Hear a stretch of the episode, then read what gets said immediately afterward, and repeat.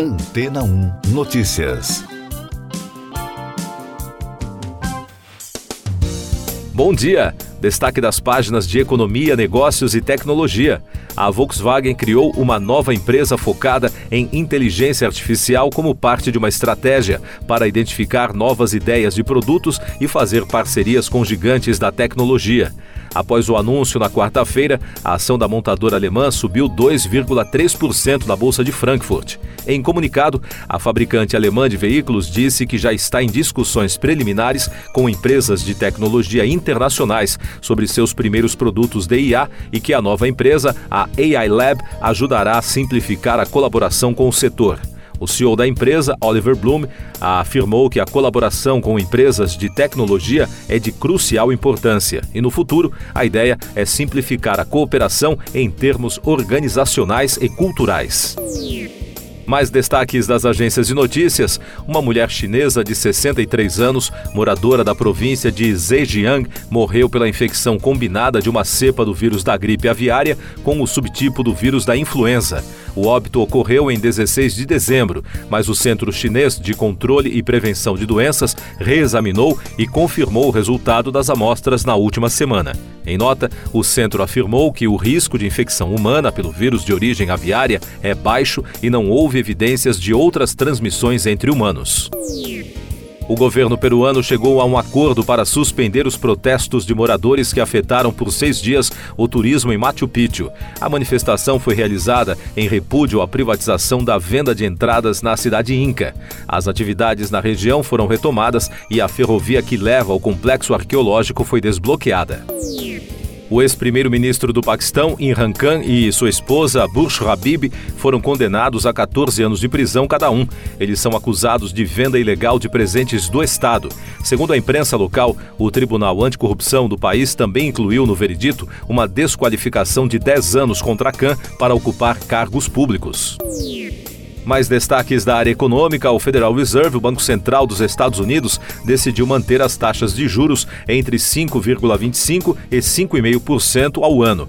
A decisão foi unânime e já era esperada pelo mercado financeiro. A entidade retirou também uma referência de longa data a possíveis novos aumentos nos custos de empréstimos. E no Brasil, a taxa de desocupação medida pela Pesquisa Nacional por Amostra de Domicílios Contínua, a PNAD Contínua, fechou o trimestre encerrado em dezembro de 2023 em 7,4%. O resultado mostra um recuo de 0,3 ponto percentual em comparação com o trimestre de julho a setembro do mesmo ano e uma retração de 1,8 frente à de 2022. É a menor taxa de desemprego desde 2014. Eu sou João Carlos Santana e você está ouvindo o podcast Antena 1 Notícias, agora com os destaques das rádios pelo mundo, começando com informações dos Estados Unidos da CNN Radio. O diretor do FBI, Christopher Wray, alertou na quarta-feira ao Comitê da Câmara que os hackers chineses estão se preparando para causar estragos ao país. De acordo com a CNN, o alerta público reflete o enorme nível de preocupação do governo americano sobre a ameaça que os hackers chineses representam para a infraestrutura estruturas em todo o país. Outro destaque da rede de notícias: autoridades do Oregon uniram forças para declarar estado de emergência por 90 dias no centro de Portland. A medida tenta levantar recursos para combater a crise do medicamento fentanil na cidade. A governadora Tina Kotek e o prefeito local, Ted Wheeler, fizeram uma declaração de emergência para enfrentar a crise de saúde e segurança pública causada pelo uso descontrolado do analgésico. E de Londres, os destaques da Sky News Radio.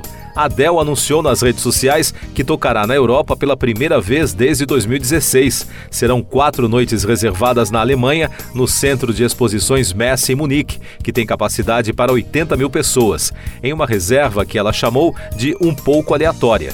O último show da cantora vencedora do Grammy no território alemão foi na Lanxess Arena, em Colônia.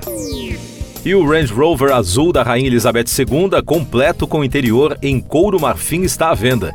O vendedor Jack Morgan disse à Sky News que qualquer um pode comprar uma Ferrari nova, mas nem todos podem comprar o carro da rainha. O veículo foi usado em 2016 e 2017 em muitos eventos reais, incluindo uma visita de Estado do ex-presidente dos Estados Unidos, Barack Obama. O carro real custará ao novo proprietário mais de 200 mil libras esterlinas, um pouco mais de 1 milhão 255 mil reais. Siga nossos podcasts em antena1.com.br. Este foi o resumo das notícias que foram ao ar hoje na Antena 1.